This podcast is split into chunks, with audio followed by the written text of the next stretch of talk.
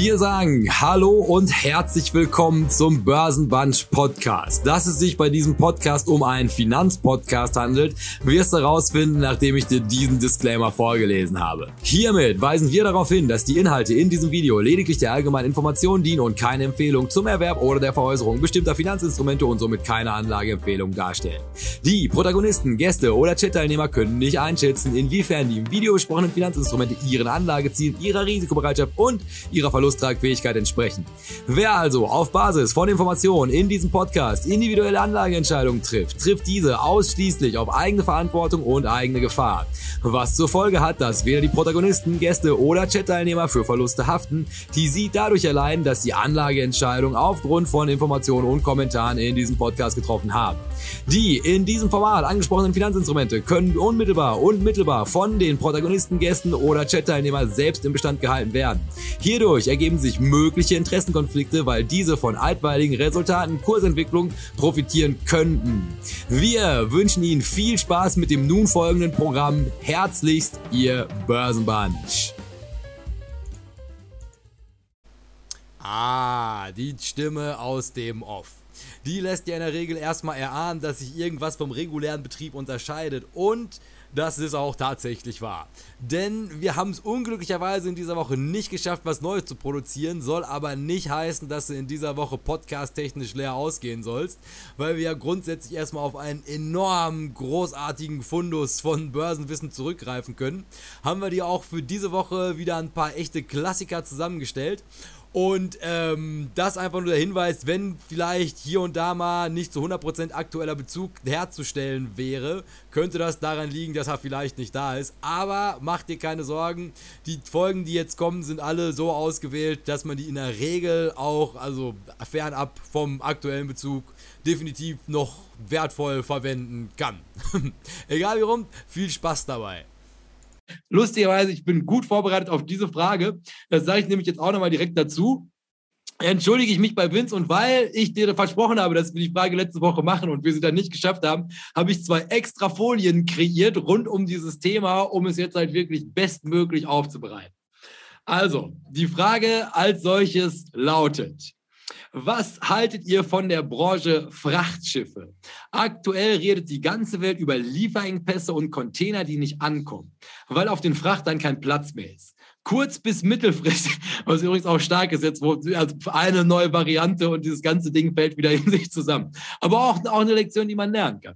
Kurz- bis mittelfristig sollte dieser Markt doch noch etwas hergeben. Ich habe aktuell 20, 2020 Balkers Limited im Auge. Die schütten eine Menge aus und liegen trotz der Logistikkrise aktuell ein ordentliches Stück unter dem All-Time-High. Also die Frage ist, also ja, globale Lieferketten und dass die so angeschlagen gewesen sind, jetzt bei diesem großen Wiederaufschwung nach der Krise, kurz bevor wir jetzt in die aktuelle Krise wieder reingestellt sind. Und wäre es nicht jetzt clever, sich zu überlegen, wie genau wechseln denn überhaupt global Produkte ihren Besitzer? Wie wird das denn überhaupt gemacht? Und dazu habe ich jetzt noch mal ein paar wertvolle Informationen mitgebracht nämlich Containerschiffe, Gewinner der Krise. Das habe ich aus der, aus der physischen Zeit. Für die jungen Leute, das kann man sich auch zuschicken lassen. Dann kriegt man so einen Stapel Papier nach Hause geschickt.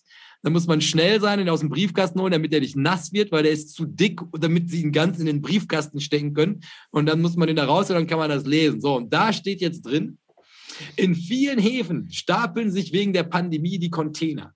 Die Räder können für den Transport fast jeden Preis verlangen. Für einen Container, der doppelt so groß ist wie der Standardcontainer, kostet die Passage zwischen Shanghai und Rotterdam um die 14.000 US-Dollar. Vor der Pandemie waren es gut 1.000 US-Dollar. Also vervierzehnfacht der Preis. Die großen Reedereien kassieren im zweiten Quartal, Quartal 2021 eine durchschnittliche Gewinnmarge von 44,4 Prozent. Und einfach nur, was gemeint ist, wenn wir von den großen Rädern sprechen, da habe ich euch jetzt meine Sagen, habe ich ein bisschen recherchiert, ein Schiff mitgebracht, was sich Ever Ace nennt. Und dieses Schiff, was ihr da unten seht, das ist 400 Meter lang, 61,5 Meter breit, fährt mit 22,6 Knoten. Da kann ich euch leider nicht sagen, wie schnell das ist. Wahrscheinlich schnell. Und da passen fast 24.000 Container drauf. Wenn man sich das über, wenn man vor so einem Container gestanden hat, wie unendlich riesig das ist. Also, was die Menschheit gebaut hat, nur um dein Plastik-Amazon-Scheiß von China hier rüber zu fahren. Das ist also die Perversion der Auswüchse, die jetzt jetzt annimmt. Das sieht man dann da unten. Die Ever Ace. Und die ist 2021 gebaut worden. Und was ist es diesen Reedereien zu verübeln, wenn man sich überlegt, dass halt quasi das Ding, was du damals noch für 1000 verschickt hast, jetzt für 14.000 verschicken kannst? Also die Nachfrage nach diesen Containerschiffen ist enorm. Und dann, und das macht es eigentlich auch nochmal spannend, wenn man sich jetzt also auf diese Frage zurückbesinnt, die, das Seeschiff ist pro Tonne und zurückgelegten Kilometer das CO2-ärmste Verkehrsmittel für den internationalen Warenaustausch, loben sich die Räder. Aber in der Regel, wenn die Branche sich selber lobt, dann kommt noch ein Nachsatz. Dennoch sind die Auswirkungen der Branche auf die Umwelt enorm. 90 Prozent der weltweit transportierten Güter werden über die Meere gefahren. Wäre die Schifffahrt ein Land, stieße sie mehr CO2 aus, aus die, als die Bundesrepublik. Und dann habe ich euch jetzt hier unten nochmal den, den, den, die CO2 pro Tonnenkilometer. Also quasi, was wird ausgeschüttet für eine Tonne, die du einen Kilometer bewegst. Und da ist mit 8 Gramm das Schiff tatsächlich, also erschreckend, erschreckend umweltfreundlich im Vergleich zu sowas, wo Schiene, wo ich gedacht habe, also Bahn wäre wahrscheinlich das, das Beste, wie man es transportieren kann, liegt aber bei 35 Gramm. LKW, die, die in England fehlen, 110 Gramm. Und wenn es halt Flugpost bestellst, weil, was weiß ich, die Batterie für deine Maus nur in China hergestellt wird und du sie aber morgen brauchst für die Börsenbandstellung, nicht so wie meine kultige Maus, die mit so einem Kabel hier noch kommt, dann könnte man das für 665 Gramm für den Tonnenkilometer sich auch liefern lassen. Also die Frage als solches erscheint eine Woche später und das ist auch das Tolle, wo man auch Marktgeschehen jetzt wirklich nochmal live miterleben kann. Also letzte Woche habe ich mir noch gedacht, ja, genial.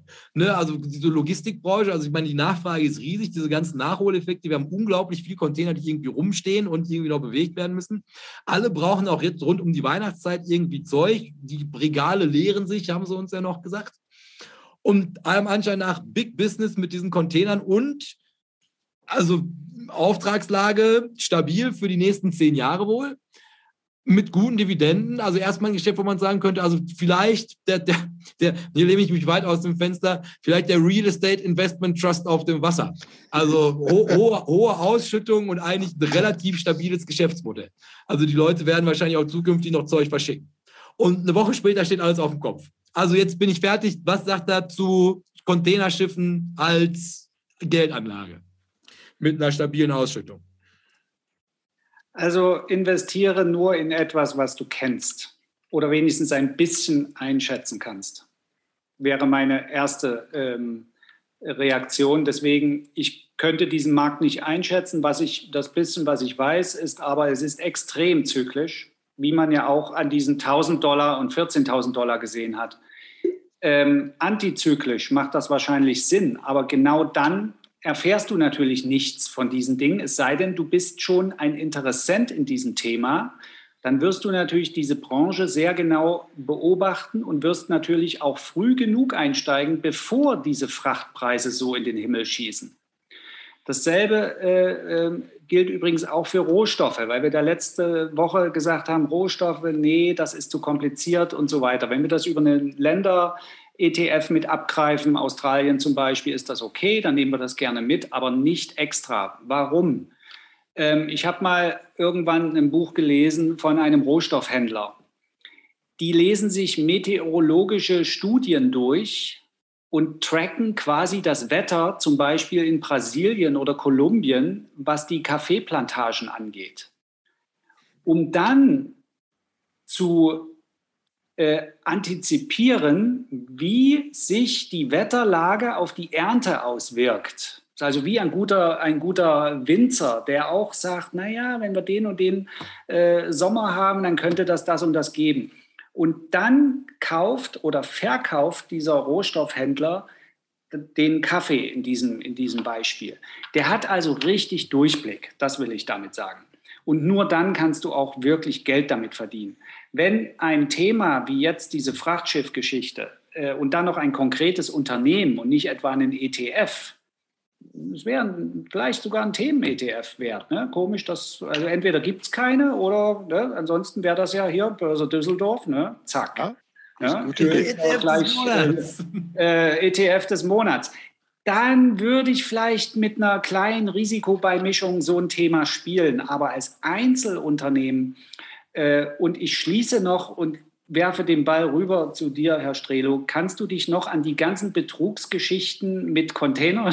Oh ja, nicht mit, den, nicht mit den Schiffen, sondern mit den Containern selber. Ne, die muss man an der Stelle nicht, sagen. Ne? Das, das, können wir, das können wir vielleicht gleich nochmal behandeln. Ja. Ja. Ansonsten, äh, also ich, ich kann mich ja out. Natürlich kenne ich mich aus. Ich verfüge über den äh, äh, Binnenführerschein Motor und auch über den Seeführerschein Motor. Ja. Um auf dem Rhein dein Boot zu bewegen? Um meine Yacht äh, natürlich zu bewegen. Also ich darf alles bis 15 Meter äh, fahren. Ne? Ähm, ja, genau. Also deshalb kann ich auf jeden Fall sagen, dass 22 Knoten so ein bisschen mehr als 40 km/h ist. Krass. Was ist für so ein Schiff, äh, wenn man überlegt, wie viel ja. äh, tausende Tonnen das sind, wenn das einmal in Bewegung ist äh, und dann 24 Stunden durchläuft, das muss man ja auch mal sagen, die machen auch keine Pause an der Tankstelle, die haben so viel Schweröl dabei, was sie da rausblasen. Also das macht dann äh, Logistik halt dann doch sehr, sehr interessant ähm, und so ein Kahn wird mit einer Mannschaft von nicht mal 20 Leuten äh, bewirtschaftet. Ja, also das ist äh, hoch, hab, hoch effizient. Und ich habe kurze Anekdote mal äh, was gelesen, wenn da einer über die Reling fällt, betrunken oder kein, die halten nicht an. Das geht gar nicht. Selbst da zahlt die Versicherung die Millionen, ist billiger. Der, der Typ ersäuft. Das ist ein Fakt. Ja. Mann über Bord an Steuerbord ist ein beliebtes Prüfungsmanöver, kann also ich die, an der Stelle sagen. Ne, aber die, die würden doch einen Tag brauchen, um, um zu stoppen, die Route zu ändern, zurück. Das ist nicht bezahlbar. Ja, die schmeißen dem eine, eine, hier so eine, so eine Rettungsinsel eine Insel und, und wünschen eine gute Fahrt. Ja. aber ich wollte dich nicht hier. Ne, das ja, okay, das, ist, das, also, das war auf jeden Fall ein äh, gutes Thema. Ja. Ähm, äh, Fracht.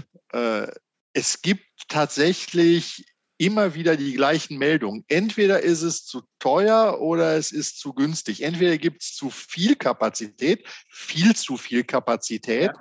Hatten wir phasenweise, da lungerten die Tanker auf Mole, wie das dann heißt. Im Hafen kannst du nämlich nicht bezahlen. Äh, in der Straße von Gibraltar umher und konnten irgendwie keine Aufträge kriegen. Ähm, also da ist immer, entweder ist Unterkapazität oder Überkapazität, was Containerschiffe angeht. Weshalb das ein unheimlich schwieriges Thema ist.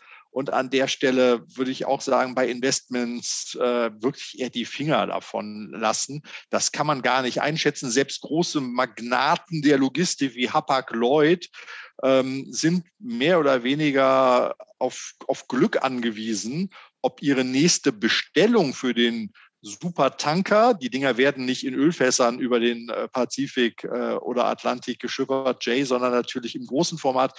dann kommt das theoretisch in das 159 Liter fassende Barrel-Fass.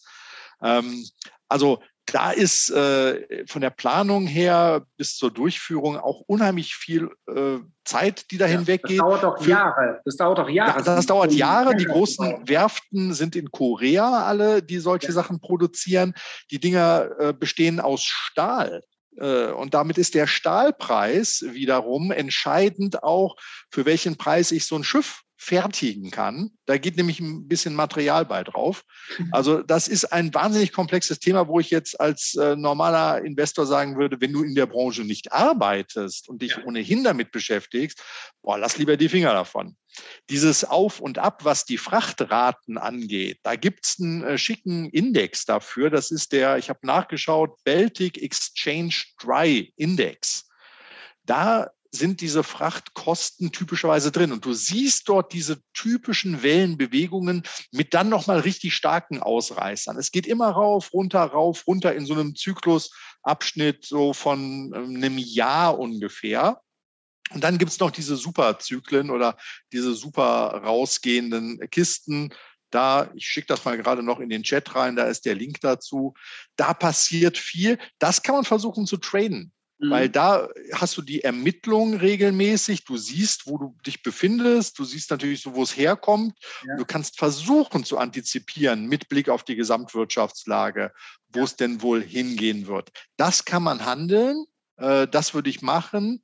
Aber äh, Investments direkt in diese Unternehmen, nee, ich glaube, die müssten auch wirklich sehr, sehr schwankende Gewinn- und Umsatzzahlen haben. Ausschüttung äh, die, auch. Die Reportings, genau, kann man ja rückwirkend sich dann auch anschauen.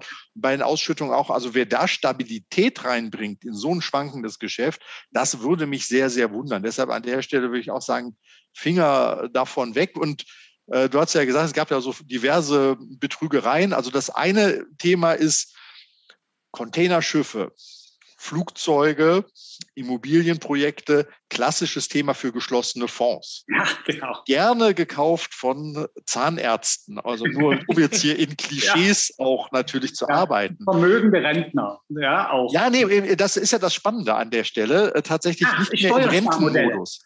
Weil das Steuersparmodell sieht ja so aus, äh, du hast einen geschlossenen Fonds, der kauft einen Airbus 380 oder eben ein Containerschiff und du bist halt äh, Miteigentümer davon. Das Ding ist geschlossen, also es ja. kommen keine neuen Anteile hinzu. Du kommst auch nur noch ganz schwer da raus. Du bist Gesellschafter. Aber, du bist äh, klassisch eigentlich Gesellschafter. Du bist Gesellschafter. Du wirst ja. auch eingetragen. Ja, ja. Entsprechend. Ja. Ähm, und das, da ist, also es fängt mit 50.000 Euro seriöserweise an. Also du kannst, glaube ich, für 10.000 auch schon machen, aber nicht im kleinen Bereich. Ja. Und dann bist du da drin und dann produziert deine Unternehmung, der Tanker, das Flugzeug, erstmal Verluste. Und das ist, was du möchtest an der Stelle. Weil das ist das Modell. Ich bin der Radiologe mit einer gut gehenden Praxis, freue mich über jeden, der für einen Kernspinn vorbeigeschickt wird, wo früher nichts gemacht wurde, äh, kann ich alles wunderbar abrechnen. Und was mache ich denn mit meinem ganzen Income, Thema hatten wir ja schon mal. Ne? Warum verdient Elon Musk kein Geld als Angestellter? Weil das versteuern müsste. Ähm, als Radiologe musst du dein Geld irgendwie versteuern. Die Steuertricks sind irgendwann ausgeschöpft. Und dann musst du halt was dagegen rechnen. Und dafür ist es super, wenn dein investiertes Geld dir Verluste beschert. Und das ist die Idee hinter diesen Vehikeln, die man da gebaut hat. Mach in den ersten Jahren kräftige Verluste und dann, wenn das Ding per Abschreibung abbezahlt ist, kommt dein Tanker, dein Flugzeug oder was auch immer irgendwann ins Geld verdienen. Zu dem Zeitpunkt bist du im Idealfall schon in Rente und dann hast du eben viele Jahre lang deine Steuer gemindert und dann, wenn du mit einem niedrigeren, weil du nicht mehr so viel Einkommen hast, äh, Satz unterwegs bist, dann kannst du halt die Rendite einfahren von diesen geschlossenen ähm, Projektfinanzierungen halt. Also das ist also die Grundidee äh, dahinter. Das gut, wird vielfach angezweifelt, dass ja. das wirklich sinnvoll ist. Es gibt die Konstellation natürlich, wo das gut reinpasst. Ähm, und das kann man bei einem entsprechenden Vermögen auch als ein Bestandteil machen. Das ist kein Solo-Modell, äh, was dich vom Aktienmarkt befreit, wenn du gute Rendite haben willst. Aber man kann es zur Beimischung nutzen, wenn man glaubt, dass man in diese Zielgruppe fällt. Ähm, da verdienen aber viele Leute dran mit an dem ganzen Prozess. Ähm, und jetzt kommen wir zu den Betrugsfällen. Das war nämlich das gleiche Thema, wie kriege ich es für den kleinen Mann hin? Und das war die P&R-Container-Vermietungen. Die haben nämlich gesagt, guck mal, so ein Überseekontainer, das Standardmaß weltweit, wie Waren verschifft werden. Es gibt den, den halben und den, den ganzen Container. Die Dinger werden nicht angekauft, sondern die werden vermietet. Und da kannst du sozusagen dir so einen Container kaufen. Ich glaube, der kostet so 6000 Euro. Und dann vermietest du den. Und da gab es halt ein Riesenskandal-Ding, ähm, weil das war eine Losgröße. Die haben unheimlich viele private Leute gekauft, weil die, das Modell war sehr, sehr einfach zu erklären und haben es verstanden gehabt und sagen, ich kaufe mir so einen Container und der ist aber auf Jahre hinweg schon vermietet. Und ich ne, profitiere halt von den Mieteinnahmen und das Ding war am Ende ein Scam, weil äh, ja, die haben einfach mehr Container verkauft, als es überhaupt gab, haben von den neu verkauften Containern das als Ausschüttung genommen für die Leute, die glaubten, dass sie einen Container gekauft haben. Ja, und wie das bei diesen Ponzi-Schemes dann halt irgendwann ist, äh, dann bricht das Kartenhaus zusammen. Und das ist dann da auch passiert. Das müsste jetzt so vier Jahre, vier, fünf Jahre müsste das jetzt ja. her sein ungefähr. Ja, richtig. Gut.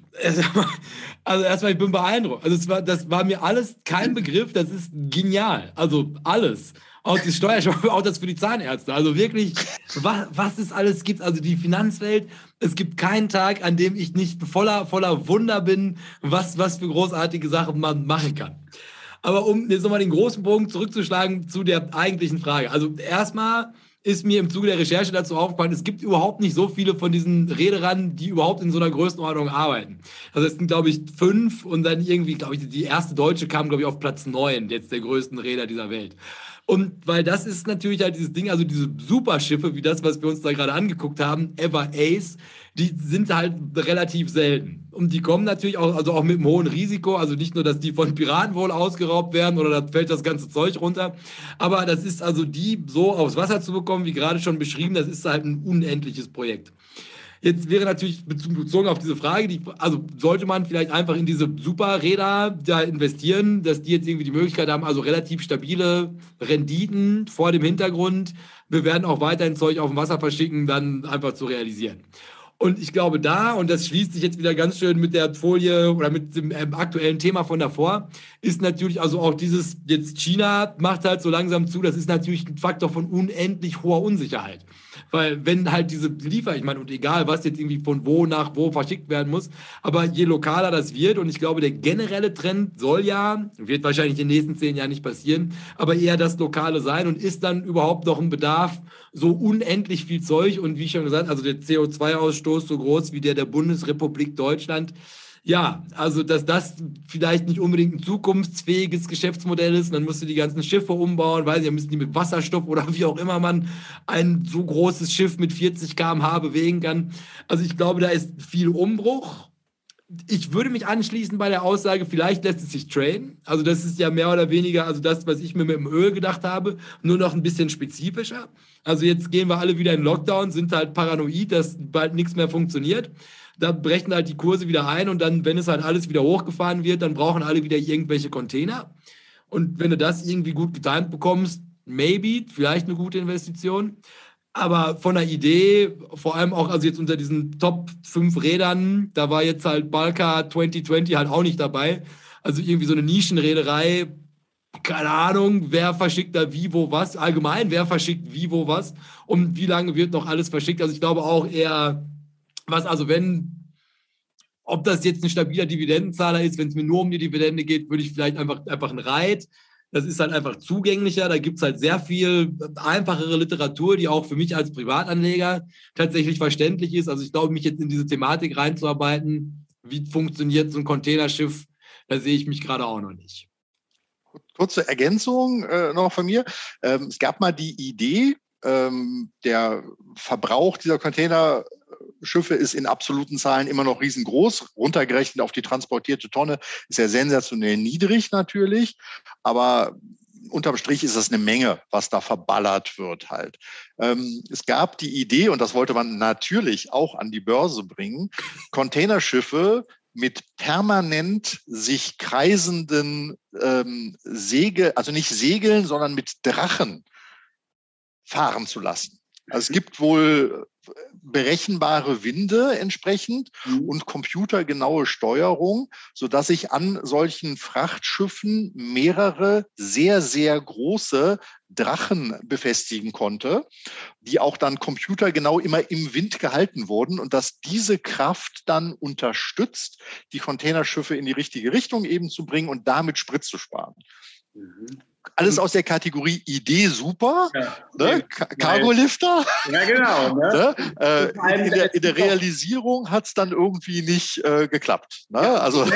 Äh, ich meine, du hast den Motorschein, ich äh, habe nur ein bisschen was gelesen drüber. Es ist halt ab und zu auch mal Sturm. Soll vorkommen. Ja, das, das, die Welt ist kein Rechenmodell.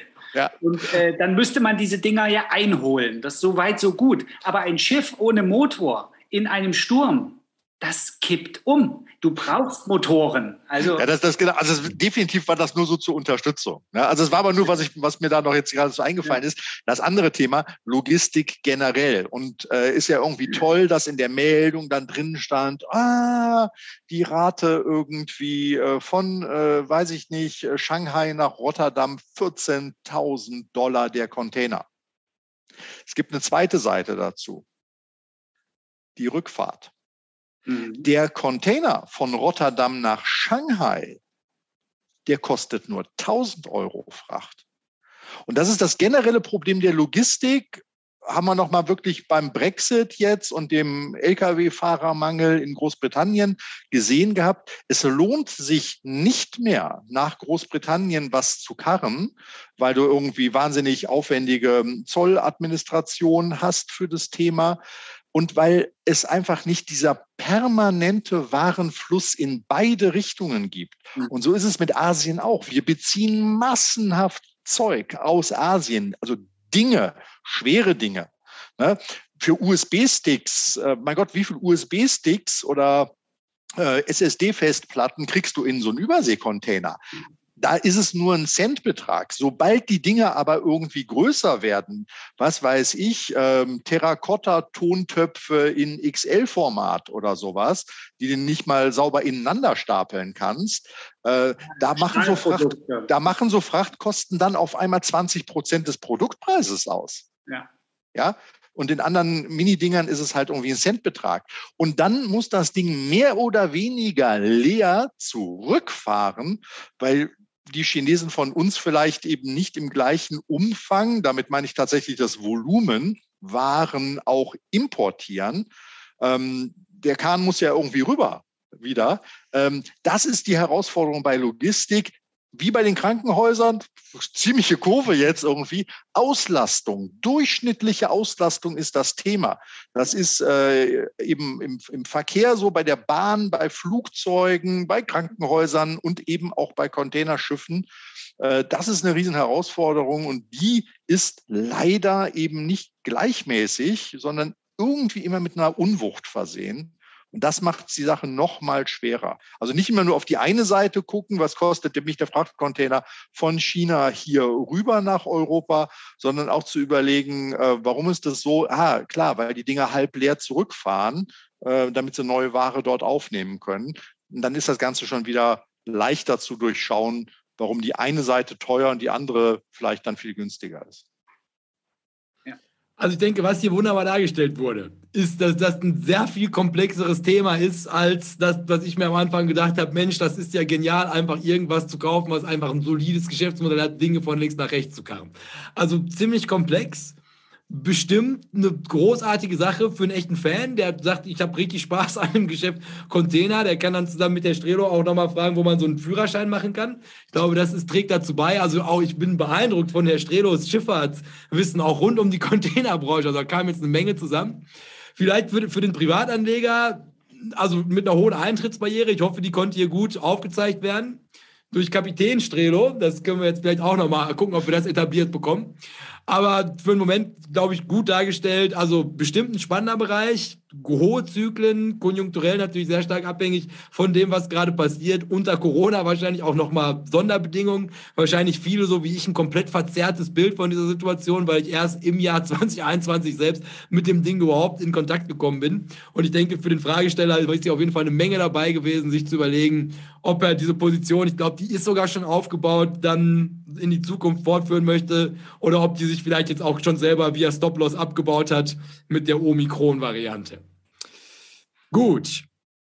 Weil dann. Also, also Kapitän kann ich nicht, ich kann nur Pirat. Gut genug. Irgendjemand muss auch die, muss diese Containerschiffe auch ausrauben. Weil auch Unbedingt. das wurde explizit genannt in diesem Artikel. Dass so Leute wie der Strelo mit ihrem Führerschein dann am Ende meinen Ever Ace Container auch noch ausrauben.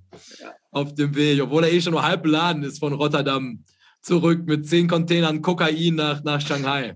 Was halt so von Holland verschickt wird. Gut. Weil dann würde ich sagen, hätten wir direkt im, im nächsten Anlauf eine zweite Frage, eine zweite Frage, die ich betitelt habe mit das obere Ende.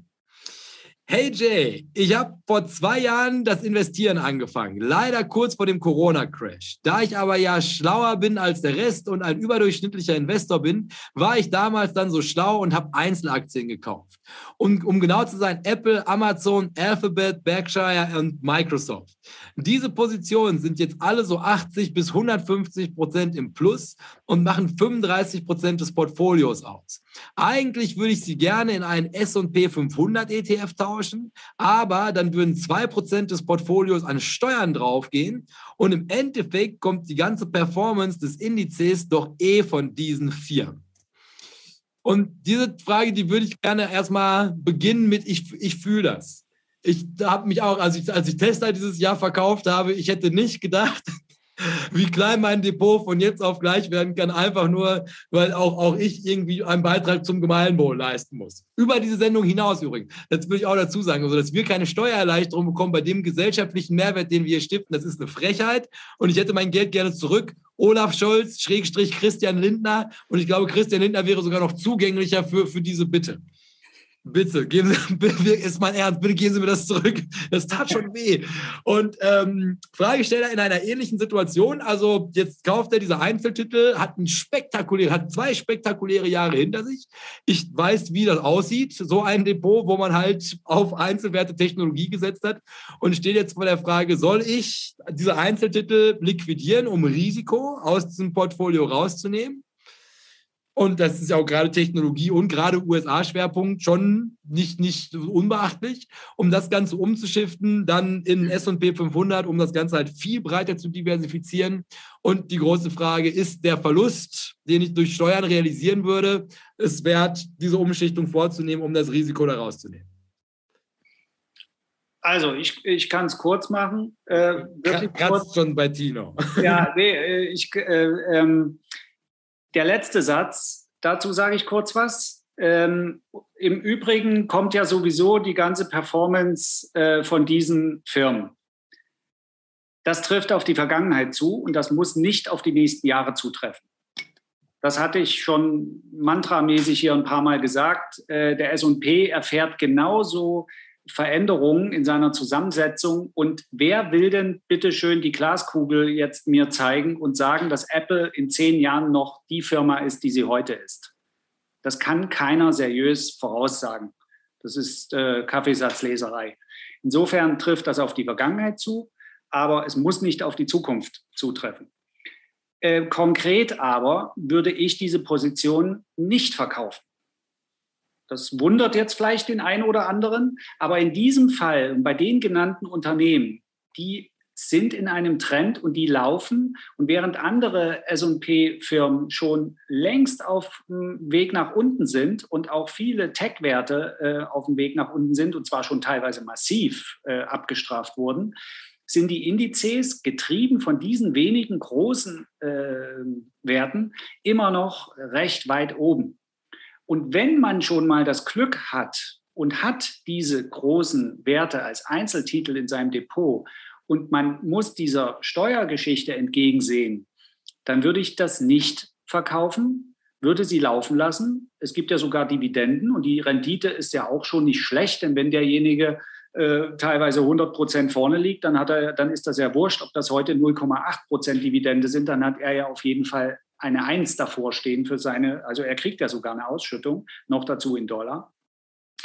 Und ich würde sie aber absichern, wenn ich sie langfristig halten will, also nicht traden, wir reden jetzt von Investments, dann würde ich die absichern, natürlich nicht mit einem knappen Stop, sondern ein bisschen Luft lassen. Das, äh, wir können ja auch mal irgendwann mal drüber reden, wie man, wie man Positionen absichert oder äh, ne, wo man einen Stop platziert und so weiter. Nicht vom Chart her, sondern von den Zahlen her, von der Volatilität her. Und würde dann das Schicksal äh, sprechen lassen. Entweder ich fliege raus und gehe mit einem satten Gewinn nach Hause und dann zahle ich die Steuer halt nächstes Jahr, weil dieses Jahr wird das vielleicht kaum noch passieren. Ähm, oder das Ding läuft noch zehn Jahre. Denn das, was ich gerade sage, negativ gefärbt, wir wissen nicht, ob Apple in zehn Jahren noch die Company ist, die sie heute ist es, ich bin mir natürlich insoweit im Klaren und bin Realist, dass genau auch das andere eintreten kann, dass Apple in zehn Jahren noch eine viel tollere Firma ist als heute. Und drei Splits hinter sich hat und trotzdem bei 2800 Dollar Kurswert steht. Ja, äh, wir können das ja mal prüfen irgendwie in zehn Jahren. ähm, das weiß ja keiner. Und deswegen würde ich solche Positionen absichern, würde mir nicht diese, diese äh, Steuer wegnehmen lassen. Jetzt, äh, da muss man ja auch dran, also ich, ja, wenn man das vielleicht gegenrechnen kann mit anderen Positionen, ne, das wäre, also vielleicht hat man noch Verluste im Depot, dann kann man das eventuell machen. Man macht also eine generelle Bereinigung im Depot unter steuerlichen Gesichtspunkten. Da kann man auch mal so einen Gewinner halbieren und kann sagen, komm, okay, dann nehme ich jetzt mal Geld mit und fülle die Kriegskasse. Aber an sich macht das keinen Sinn. Es könnte ja auch dazu führen, weiß ich allerdings nicht, wie das bei, bei äh, Angestellten läuft, wenn die sehr, sehr hohe Aktiengewinne äh, versteuern müssen, ob dann auch eine Vorauszahlung fällig wird. Das kann ich jetzt gerade nicht sagen.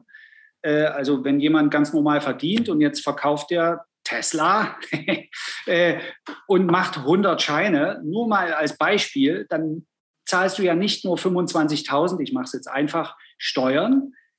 Es könnte sein, dass dann auch eine Vorauszahlung für das Jahr darauf fällig wird weil angenommen wird vom Finanzamt, dass du ja wieder, das ist ja das perfide am Finanzamt, die denken ja, du machst das dann jedes Jahr. Also musst du eine Vorauszahlung machen. Da kenne ich mich aber nicht aus, inwieweit das so ist. So ist ja? Ist, ist ähm, aber so. Also ich, ich, ist so. ist, äh, also ich kann es jetzt nur andersrum sagen, nach dem Motto ähm, aus, aus Immobilienverkauf, die vorher vermietet war, ging das Finanzamt äh, in voller Kenntnis, dass das Objekt verkauft ist, davon aus, dass selbstverständlich äh, entsprechend weiter Mieteinnahmen fließen würden und dementsprechend selbstverständlich weiterhin die Vorauszahlung fällig war. Und äh, wenn man dann so wie äh, ich äh, auf den letzten Tag auch wartet, bis man dann diese Steuererklärung dann äh, tatsächlich auch macht, äh, sie ging jetzt sehr schnell durch allerdings, äh, das, das ging wohl automatisiert, hat man dann äh, endlich jetzt darauf verzichtet gehabt, den Vorauszahlungsbescheid äh, weiter so fortzusetzen. Aber sie haben zwei Jahre quasi gebraucht dafür. Ja. ja. Ähm, die, die, Rückzahlung war entsprechend gut. Also das ist äh, natürlich auch was. Ist, äh, das Geld ist nicht weg, es hat nur jemand anders, in dem Fall das Finanzamt, und die zahlen es dir auch tatsächlich zurück Aber mit deinem Lohnsteuerjahresausgleich. Ja, aber du finanzierst eben vor. Äh, absolut, ja, absolut. In dem Moment hast, hast, du halt die Liquidität nicht. Ja, genau. Und ähm, ich denke mal, ich hätte es besser anlegen können, als äh, einfach nur anderthalb Jahre darauf zu warten, dass es zurückgezahlt wird. Ja. ja. Also da, das, das spielt auf jeden Fall auch rein. Also Steuer ist echt böse. Ja. ja in dem Moment, wo man realisiert, äh, greift das zu. Ich finde, es ist auch, ich habe es, glaube ich, auch schon mal gesagt gehabt, es ist ja ein, ein falscher Schein, der einem suggeriert wird, wenn du dir deinen Depotwert anschaust. Ich meine, das, ja.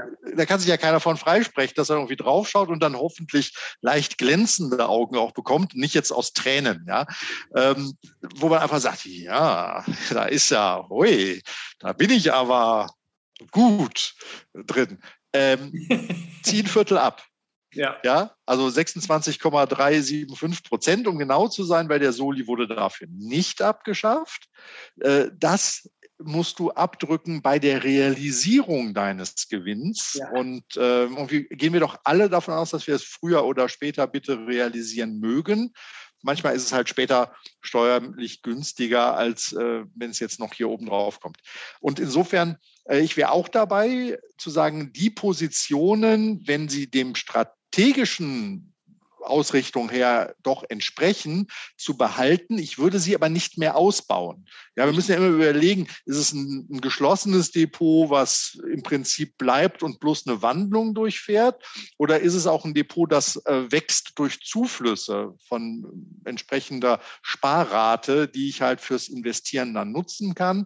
Und dann wäre das genau der Punkt zu sagen, okay, ich bin mir dessen jetzt bewusst, ich halte die Position aus strategischen Gründen, baue sie aber nicht aus, sondern mache dann tatsächlich vielleicht per Sparplan den S&P 500 mit einem ETF sehr, sehr kostengünstig rein und bin dann für all diese Wandlungen, die in dem Index noch passieren würden, ganz gut gerüstet, weil ich mich da nicht selber dran kümmern muss. Also das wäre so mein Vorgehen an der Stelle. Und zum Absichern, äh, genau, also man muss halt gucken, wenn die gerade auf hoch stehen, kann man natürlich sagen, ja, wann besser verkaufen als jetzt?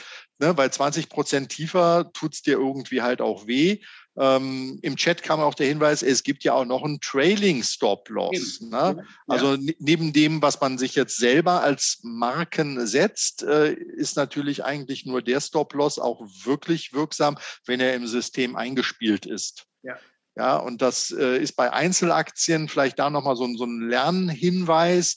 Ähm, das kann natürlich sein, dass eure äh, Limit-Order, eure Stop-Loss-Order, die ihr platziert habt, von einem Tag auf den nächsten Tag gelöscht wird.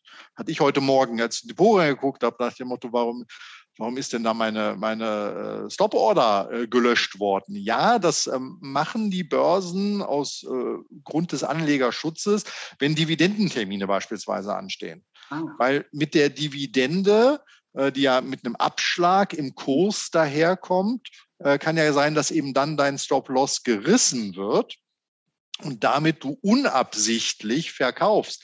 Weil in Wirklichkeit ist das Unternehmen ja nicht weniger wert geworden. Es ist bloß ein Teil vom Unternehmenswert auf dein Konto gewandert, weil die Dividende ausgezahlt worden ist und der Kurs den Dividendenabschlag gemacht hat. Ja. Deshalb werden zu solchen Terminen dann auch entsprechend äh, die äh, Limit Orders dann auch gegebenenfalls gelöscht. Da muss man ein bisschen auf der Hut sein, aber das sollte man natürlich bei seinem Depot, wenn man in Einzelwerten unterwegs ist, generell sein, dass man da aufpasst, ähm, was die offenen Orders angeht, die man noch so im Buch drin stehen hat. Ja, also das wäre auch, auch mein Vorgehen. Und ansonsten an der Stelle nochmal, äh, das haben wir jetzt noch nicht gewürdigt, äh, Glückwunsch.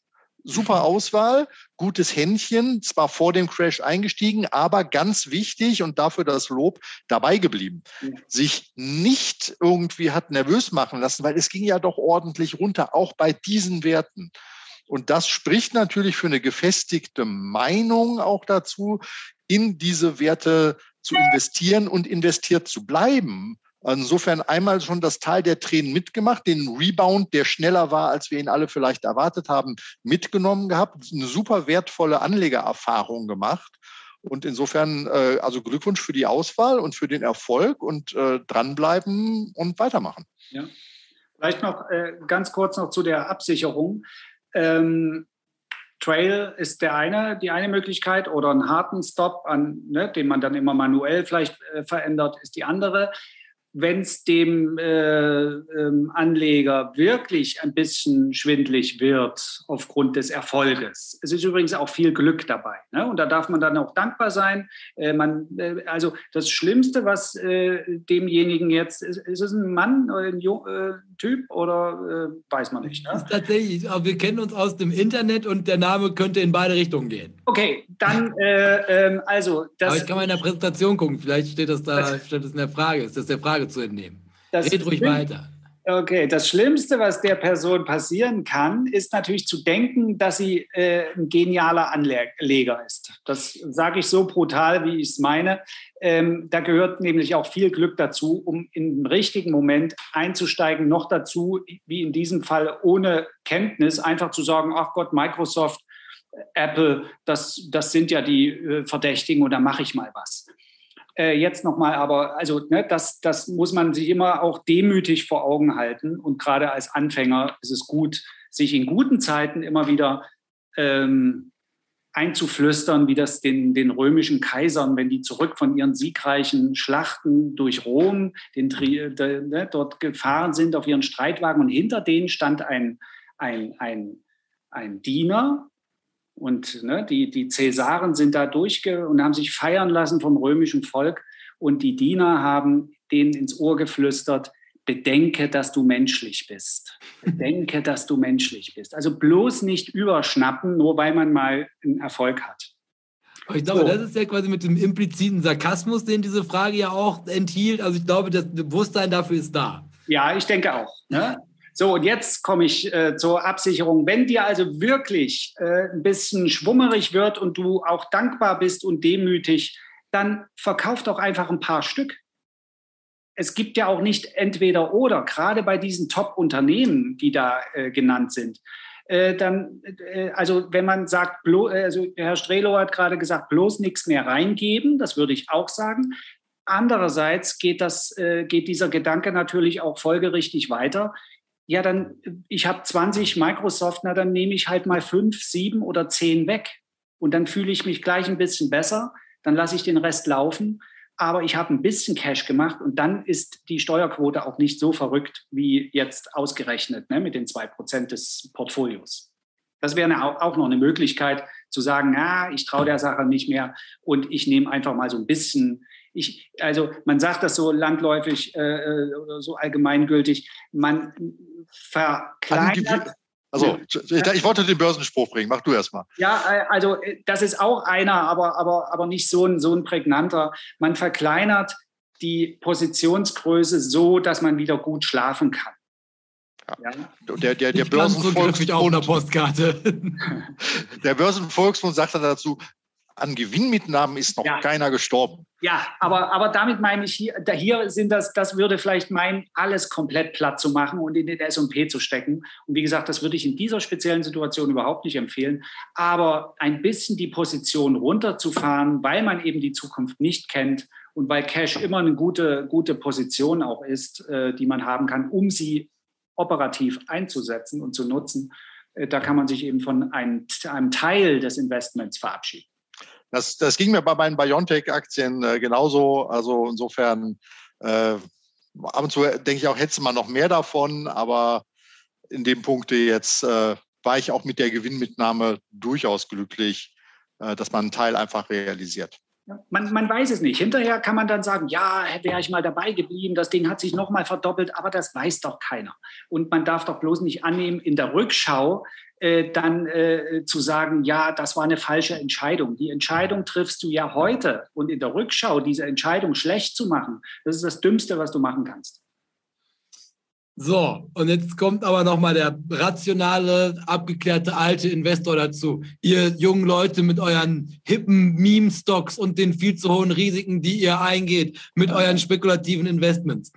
Weil so also mein erster Gedanke ist, also das kann man ja so unter der Lupe überhaupt nicht betrachten. Man muss ja die Gesamtallokation sehen und sich dann die Frage stellen, also ich meine, an mich wird rangetragen. Soll ich meine fünf Aktien austauschen gegen den S&P 500? Also das scheint ja die Position zu sein, die ja in beiden Fällen ein bisschen mehr oder ein bisschen weniger im Risiko steht.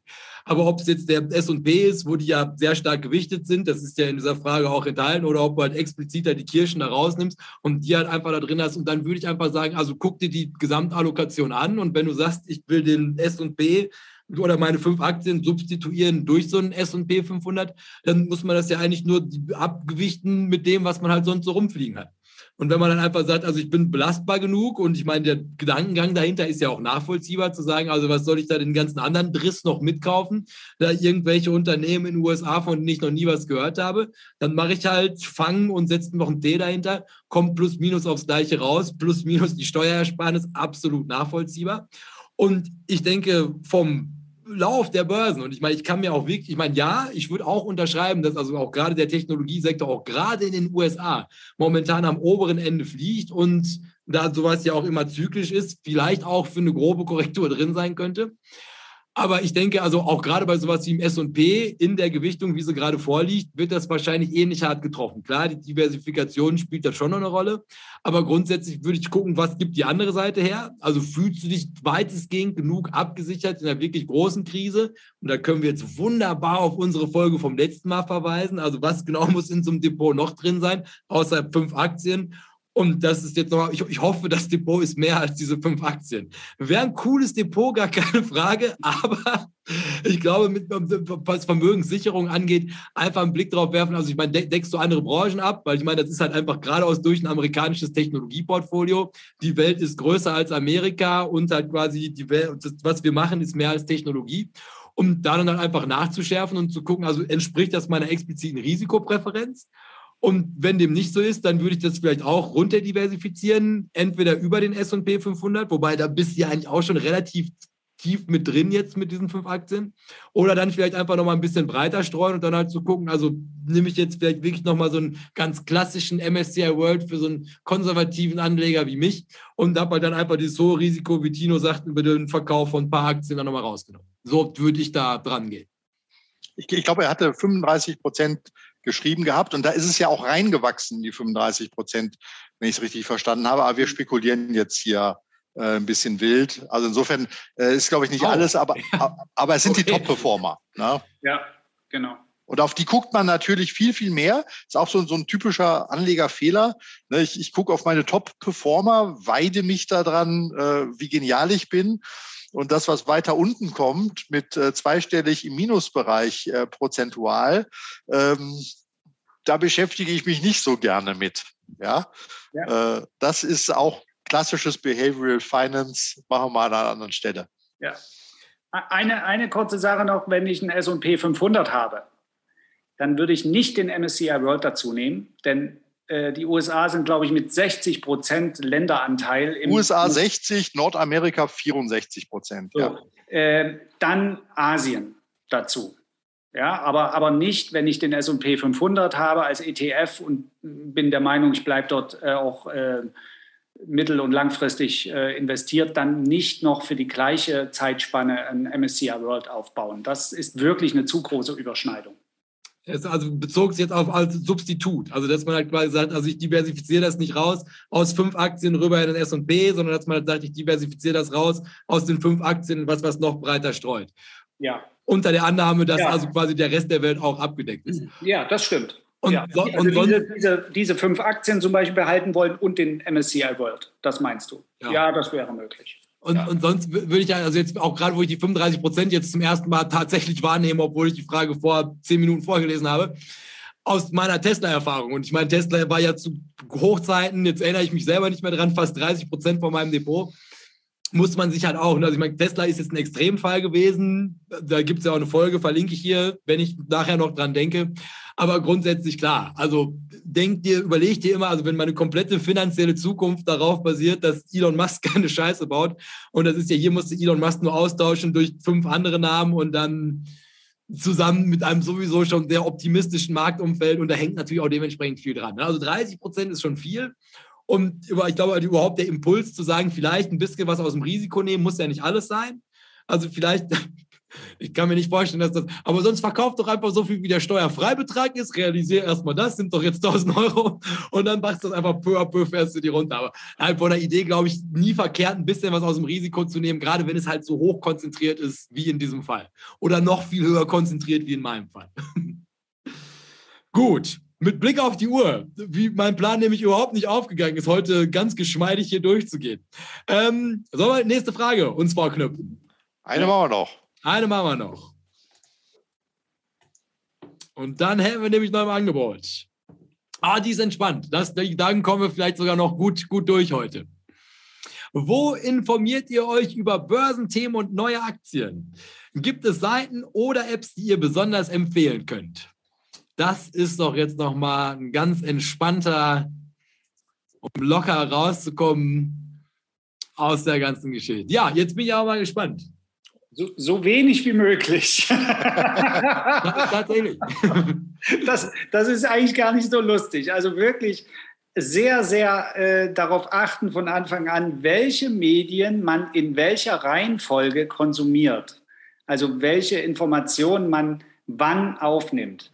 Es äh, ist erwiesen in der Kognitionswissenschaft, dass also die Reihenfolge der Informationsaufnahme schon eine Rolle spielt bei dem, was als Ergebnis, also einer Entscheidungsfindung hinterher herauskommt. Wenn ich also ein schnelles Medium nutze, um jetzt mich der Frage anzunähern, ein schnelles Medium nutze und bekomme dort fünfmal Alibaba gesagt, dass das ja jetzt der Schnapp überhaupt ist, weil die sind ja so tief, stehen die ja, und das ist ja jetzt was, dann bin, bin ich schon hier oben voll auf äh, US-Börsenkürzel BABA äh, geprimed und werde wahrscheinlich dann alles, was ich zu diesen Investments, wenn ich mich dann noch richtig drum kümmere, werde ich unter sehr rosigen und zukunftsreichen Gesichtspunkten sehen. Deswegen ist die Anzahl der Medien und die Reihenfolge, wie ich sie konsumiere, schon mal ganz, ganz erheblich wichtig. Du bist dran. Also wir können ja so hin und her spielen. Ne? Ja. Das, das, wollte ich nur als Präambel vorausstellen. Und, und, das führt, und, das führt, automatisch dazu, dass es wirklich wenig Medien sein sollten äh, und man auch nicht so ein Hopping da betreiben sollte. Ja, das ist genauso, was eine Strategie angeht. Man sollte auch nicht jedes Jahr seine Strategie ändern. Auch ein, ein Klassiker, der aber auch oft genug missachtet wird, gerade von Anfängern, weil die, ne, da sind es mal Dividenden und dann wird getradet und dann kommen Optionen, machen wir auch mal schnell und so weiter und so weiter. Und zum Schluss äh, hast du ganz viel kennengelernt, aber nichts wirklich richtig und hast auch viel, viel Lehrgeld bezahlt. Das ist die Gier. Es wird immer schneller, so lange bis weg ist.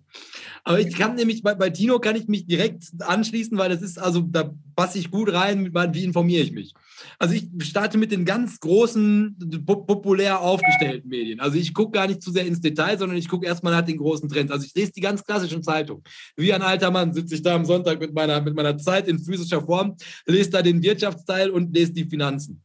Und ähm, das mache ich schon, also mit einer gewissen Schlagrate, also ich mich zumindest an, an den großen Schlagzeilen, Wirtschaftsteile entlanghangel und habe dann aber halt auch sowas wie Wirtschaftswoche, Manager-Magazin mit dem Home-Bias mit drin und lese dann aber halt auch quasi Financial Times zusammen mit, auch wenn ich es lassen sollte, aber irgendwie gefällt mir der Schreibstil. Ich lese gerne noch den Wirtschaftsteil der Washington Post, wobei der aber jetzt auch immer weiter pro Amazon getüncht ist und ich fühle mich immer schlechter und immer kapitalistischer, je länger ich ihn lese.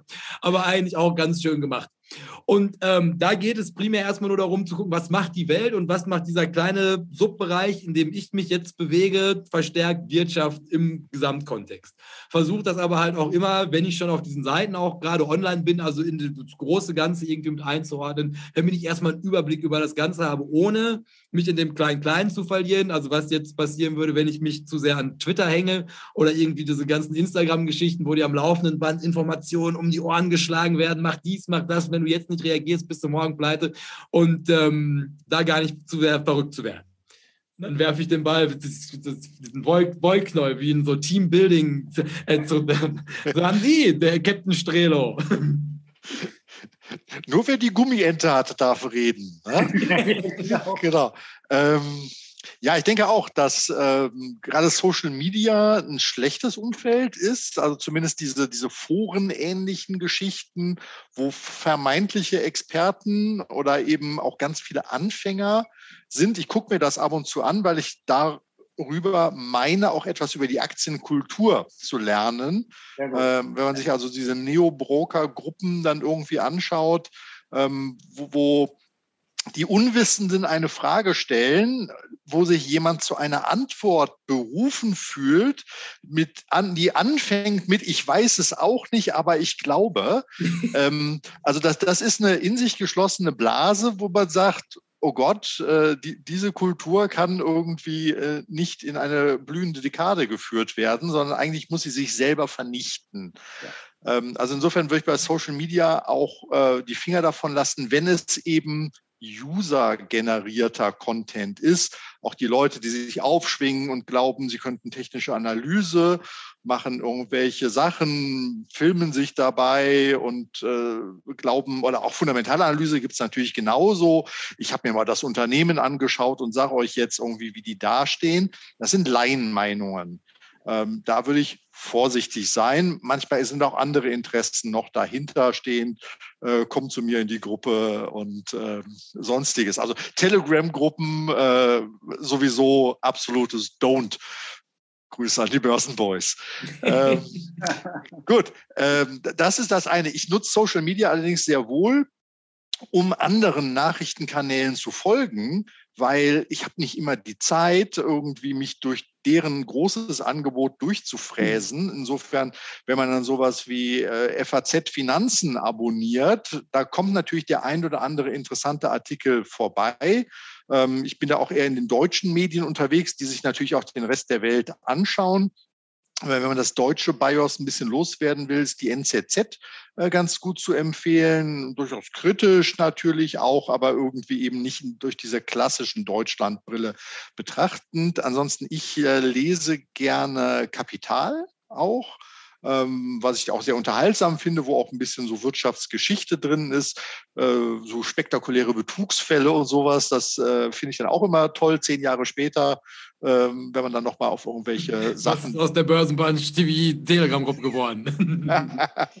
ja, also wenn man so drauf guckt, ähm, die haben auch immer ganz gute Listen und Vergleiche, äh, die man dann durchaus für sich als Anregung nehmen kann. Nicht als Empfehlung oder Umsetzungsleitfaden, aber eben als Anregung. Das finde ich ganz interessant. Ähm, es gibt auch, finde ich, ein paar Seiten, die über ja, deutsche Nebenwerte auch ganz interessant schreiben. Da würde mir äh, generell vor Investors einfallen. Äh, sind zwei Leute, die da ein kleines Redaktionsteam in Düren haben.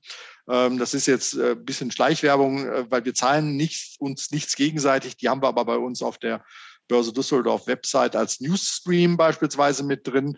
Da erfährt man ein bisschen mal was über Unternehmen, die man sonst so nicht auf dem Schirm hat. Und es mhm. sind eben nicht diese ähm, gesponserten Nachrichten, sondern tatsächlich ist es äh, redaktionell ganz nett aufbereitet. Und eine Seite, das hatten wir, als wir mal überrascht worden sind oder beim Thema Dividenden und steuerfreie Werte reinkommen, hatte ich da schon mal einen Link gepostet gehabt. Es gibt äh, Gerion Cruises Börsengeflüster. Ähm, das ist auch ein, ein, ein Kenner der Szene seit vielen Jahrzehnten quasi schon. Und das ist eine unheimlich datenlastige deutsche Seite zu deutschen Unternehmen im Schwerpunkt. Also die machen sich wirklich die Arbeit, reporten selber aus den Geschäftsberichten heraus eben die Gewinn Zahlen, die Erwartungswerte, rechnen Dividenden aus, stellen das auf Heatmaps dar, ähm, wo dann gerade irgendwie, wie viel, wer liegt gerade wie viel unter seinem Allzeithoch? Also eine wirkliche praktische Beurteilung, ob das Unternehmen gerade einen Lauf hat. Ne? The trend is your friend. Und da kann man gerne auch dabei sein. Oder ob man vielleicht noch einen großen Namen hat in der Realität, aber leider mittlerweile 50 Prozent unter seinem Hoch liegt. Grüße an Peloton Ne? Ähm, die Story war gut im ersten Lockdown. Ähm, mittlerweile kommen da mehr Zweifel als Freude auf bei dem Thema. Und insofern, ähm, das wären so Empfehlungen von mir, wo ich sage, da kann man sich mal irgendwie jenseits des Mainstreams selber ein Bild machen. Auch Market Screener grundsätzlich finde ich gut, wenn man dann wirklich sich auf die Suche begeben will und so ein paar Kriterien anwendet um aus diesem wirklich unendlichen Kosmos, also wir haben 7500 Aktien äh, gelistet, die man alle handeln könnte. Damit kann sich kein Mensch auseinandersetzen. Das geht gar nicht. Ja, wie komme ich also quasi auf eine Shortlist von Dingen, die ich dann irgendwie über einen längeren Zeitraum beobachte und dann auch irgendwie eine Meinung gebildet habe, in der Beobachtung meine Meinung oder Einschätzung bestätigt oder widerlegt finde und dann irgendwie da reinkomme, also das wären so die, die beiden Tipps, die ich da geben könnte, jenseits des Mainstreams. Mhm.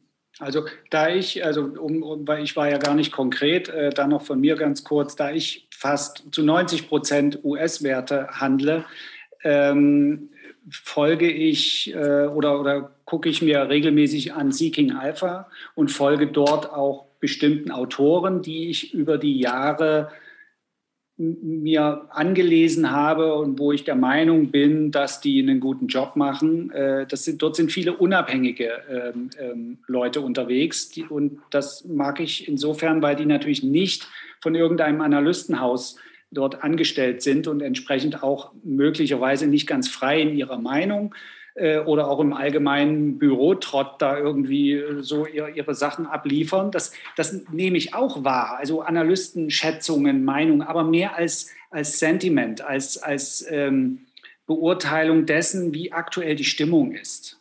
Ja, aber, aber nicht konkret. Ich würde niemals, was ich bei Instagram wirklich äh, jetzt nicht mehr so, weil ich kaum noch Leuten folge, aber dort äh, mal massiv gemerkt habe, dass, dass Leute dort gepostet haben mit wirklich fünfstelligen Followerzahlen, ähm, die, das Kursziel ist von den Analysten erhöht worden um so und so viel. Hey, hey. Das ist doch jetzt eine Kaufempfehlung.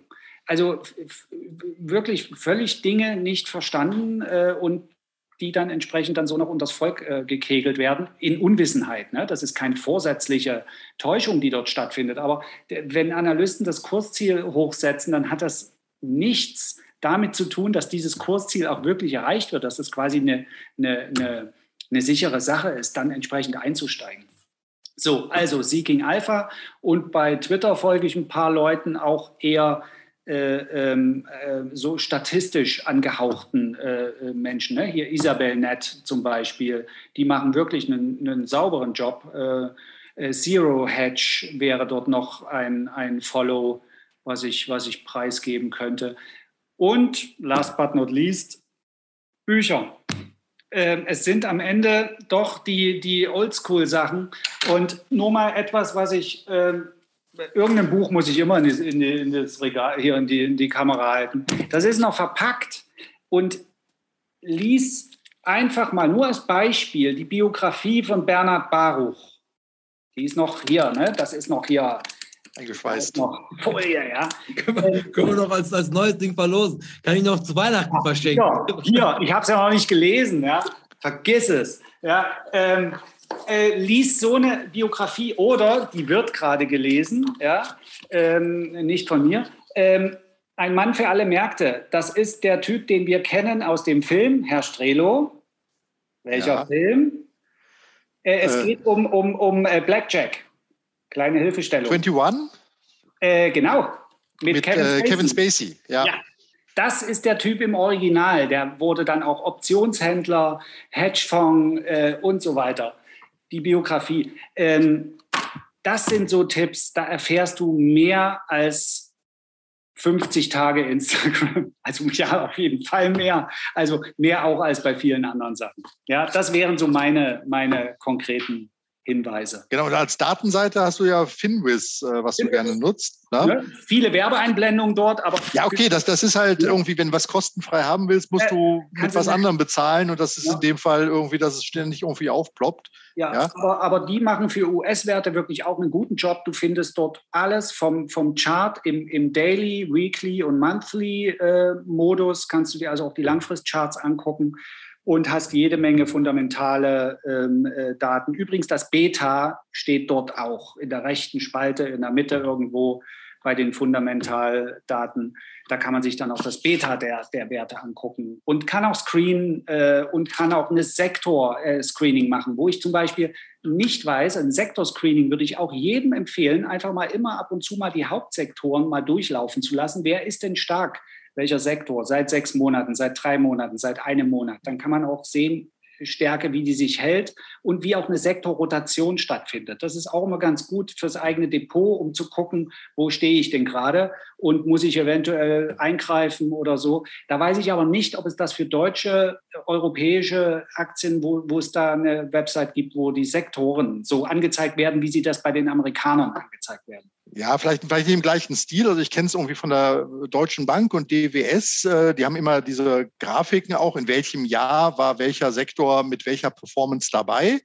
Ähm, aber auch da jetzt eine, eine deutsche Empfehlung. Ja, äh, nicht, ne? Das ist, mir ist auch noch nie was untergekommen. Es geht ja, Moment, also, also wir haben ja heute den ersten und äh, da gibt es äh, tatsächlich eine monatliche Kiste auch vom äh, Christian W. Röhl, der sich in, in wunderbaren Excel-Tabellen sehr, sehr übersichtlich immer dem annimmt, was hat sich wie entwickelt mit ja. Vergleich zum Vorjahr, also in der Einjahresperformance mhm. und dann nochmal in den einzelnen Monaten.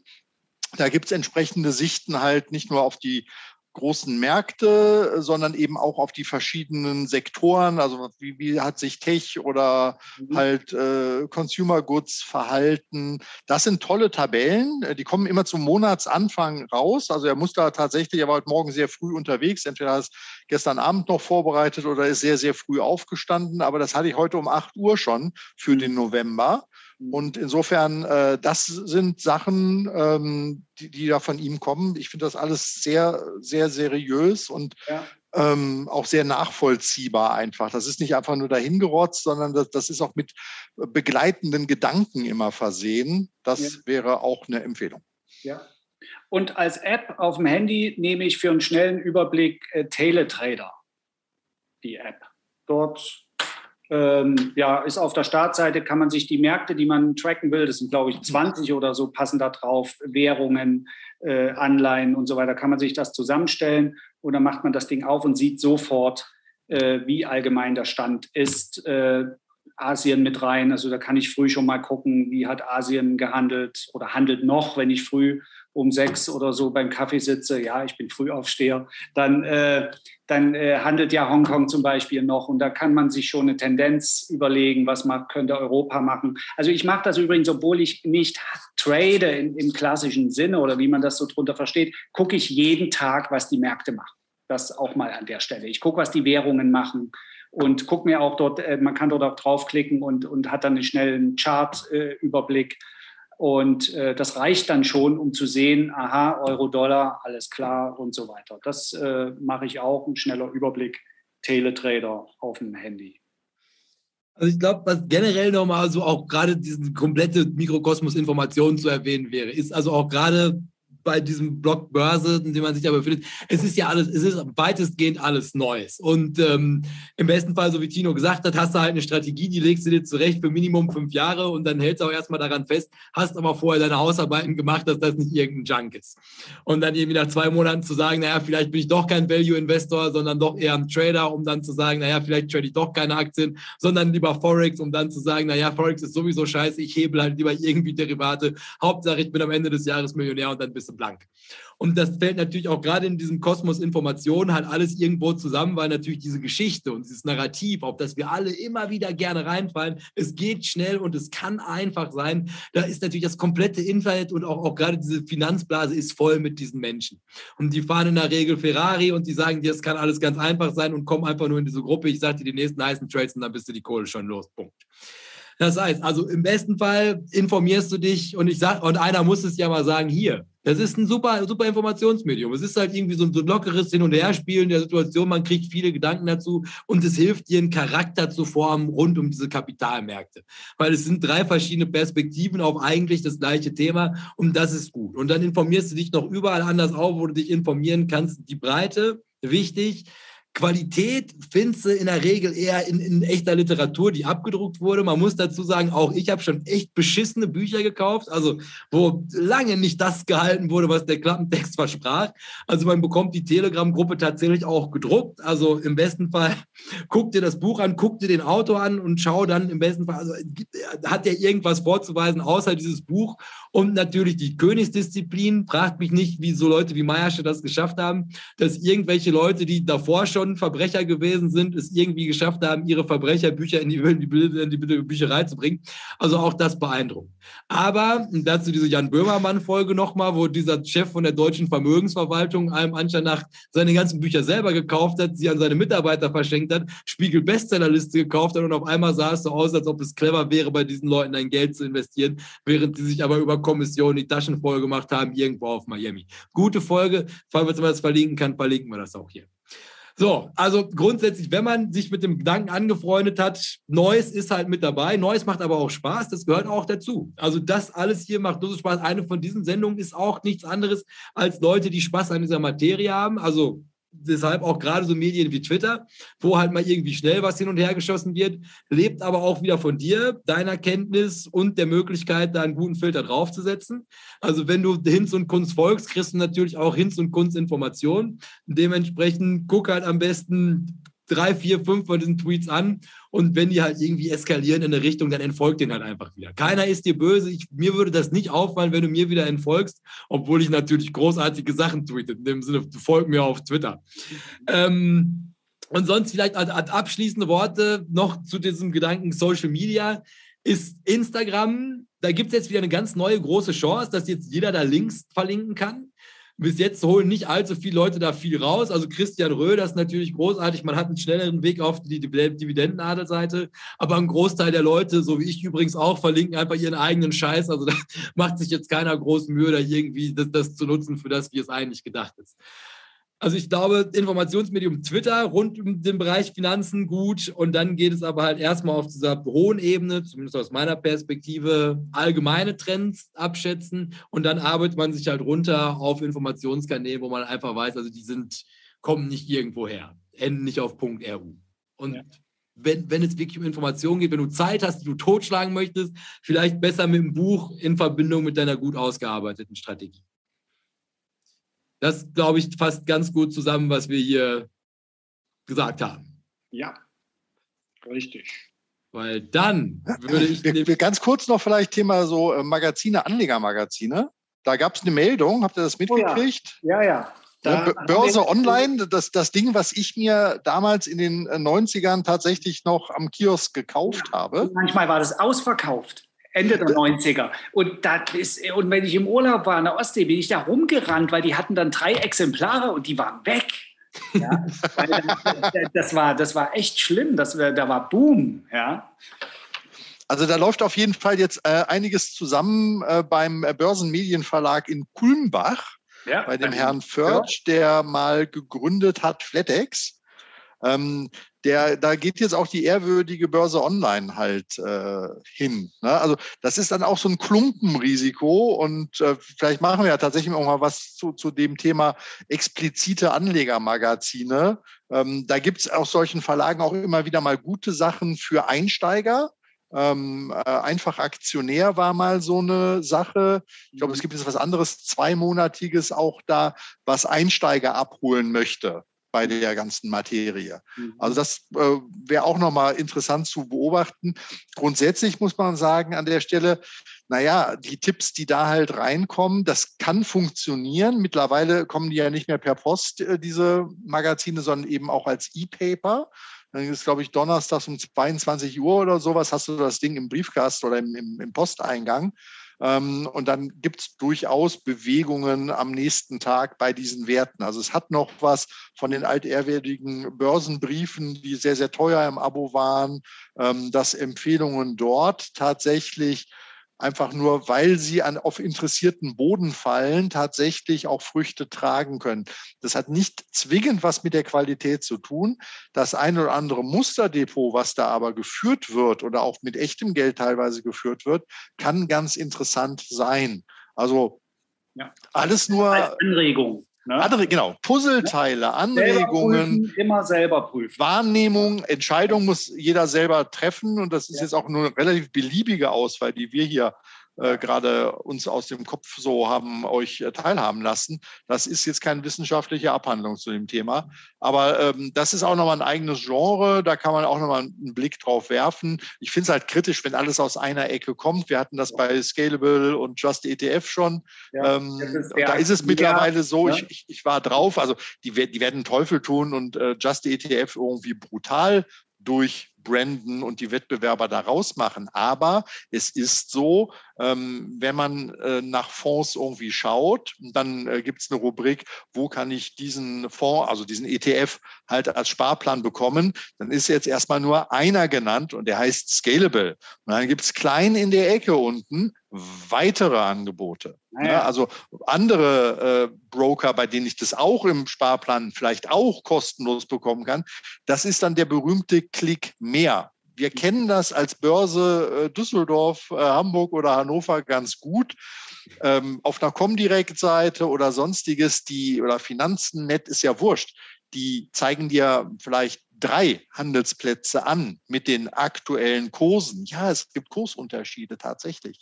Ähm, und da musst du nochmal klicken und gegebenenfalls nochmal klicken, um wirklich eine Gesamtansicht aller Handelsplätze zu bekommen und dann festzustellen, äh, dass vielleicht äh, an einem anderen Platz mit kleinerem Volumen ein günstigerer Kurs zu haben ist. Also wenn man dann auf den Realtime-Knopf klickt und dann ist der immer noch da, dann kann man da mal eine Order reingeben, am besten natürlich immer mit dem Limit versehen. Und dann wird man auch günstiger äh, ausgeführt als vielleicht an den großen Plätzen, wo mehr Volumen umgeht. Nur so Praxiserfahrung, ähm, die wir leider immer wieder halt auch äh, machen durften. Ähm, die guten Sachen sind manchmal weiter hinten versteckt. Dafür, dass die anderen vorne gezeigt werden, zahlen sie Geld. Und das Geld muss verdient werden. Und das verdient man mit den Leuten, die sich nicht die Mühe machen, nach mehr Informationen zu suchen. Ich glaube, es geht an ganz, ganz vielen Stellen für alle Verbraucherthemen im Internet auch so. Bloß der am lautesten schreit, hat nicht recht. Ja. Ein, ein Tipp noch für die, für die äh, technischen äh, Trader oder Investoren, äh, naja, mehr Trader, aber kann man ja auch als Positionstrading äh, handhaben. Experience Trader wäre unser Kandidat.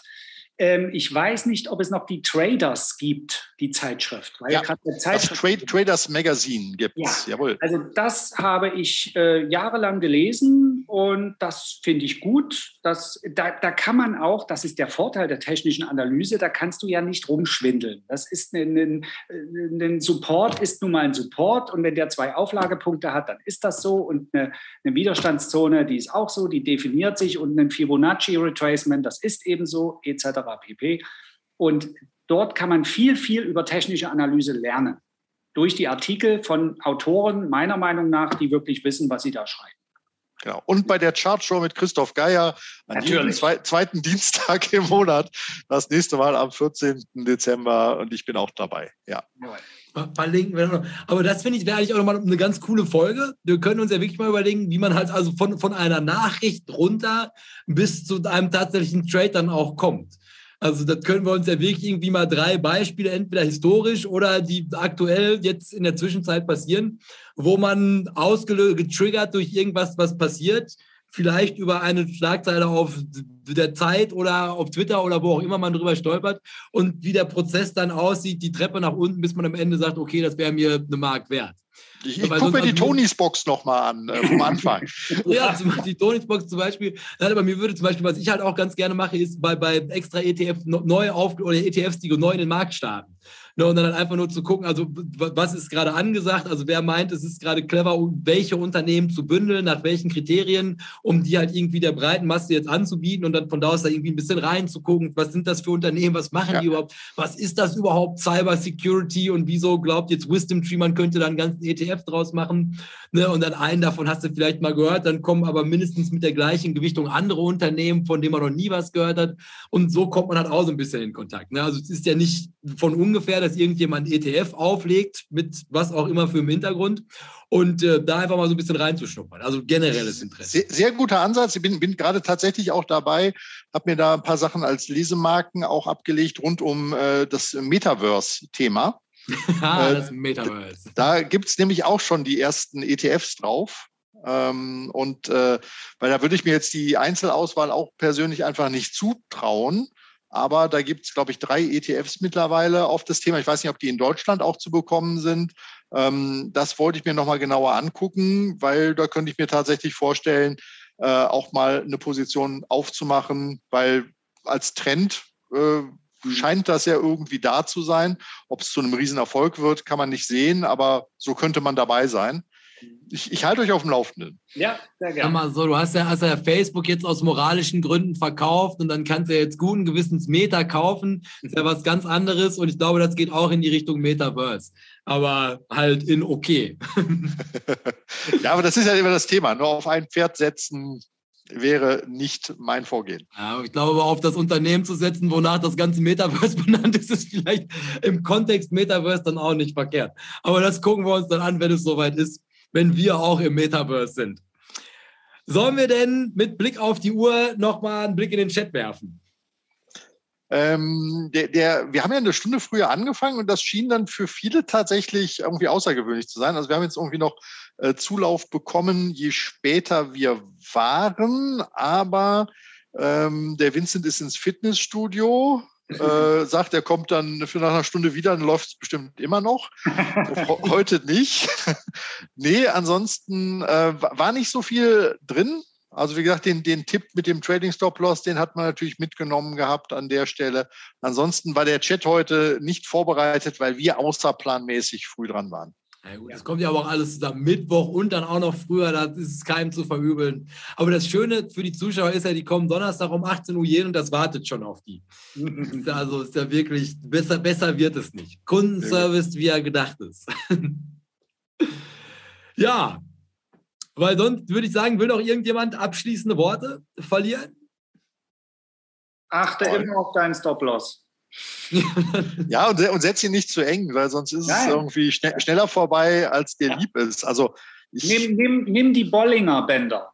Bollinger Bänder und da mal gucken, das untere Band, das ist, äh, das bezieht die Vola mit ein und äh, ne, weil wir, wir haben ja begonnen mit dem Freitag und dem Montag oder nee, der Freitag war rot, der Montag ging dann wieder, die, War Dienstag gut. war wieder ein bisschen rot. Dienstag war mau, heute ist wieder Ne? alles, Ja, alles tippitoppi. Also Also der der, Trend, da haben wir doch schon einen erkannt.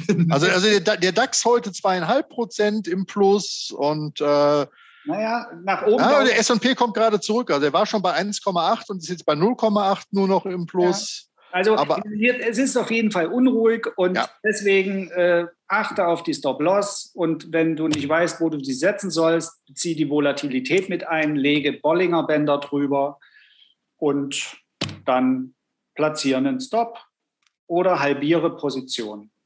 Das wären meine Schlussworte. Der Weil dann würde ich nämlich noch mit einer, einer schönen Anekdote, während ich hier schon mal alles vorbereite für das offizielle, für den offiziellen Weg nach draußen, ist passend zu dieser enormen Nervosität des Marktes. Bin ich heute auf dem Aktionär und dann sind so zwei Schlagzeilen direkt untereinander und die eine steht, ähm, ich glaube, der, der DAX mit, mit herben Rückschlägen aufgrund von Omikron-Variante und direkt darunter steht ähm, gu gute Zeiten für Impfstoffhersteller. Und das ist beides heute Morgen gepostet worden, irgendwie 9 Uhr und ein paar kaputte und die DAX-Schlagzeile mit der Hiobs-Botschaft, da steht ja oben rechts immer, wie sich der DAX verhält, ist plus 1,7 Prozent und darunter die sonnigen Aussichten für die Impfstoffhersteller stehen schon bei zwei, minus 2,7 Prozent. Also wunderbar, wie das alles innerhalb von einem Tag drehen kann. Am Ende ist Vorbereitung wahrscheinlich besser als Nachbereitung im aktuellen Markt. Und das sind doch Schlussworte. Da können wir jetzt nochmal guten Gewissens den Bildschirm teilen, um uns dann professionell zu spielen. Bis nächste Woche irgendwann. Ja, hoffentlich wieder Donnerstag, wenn wir das hinbekommen. Für die verwirrten Zuschauer, um es auch schwierig zu halten.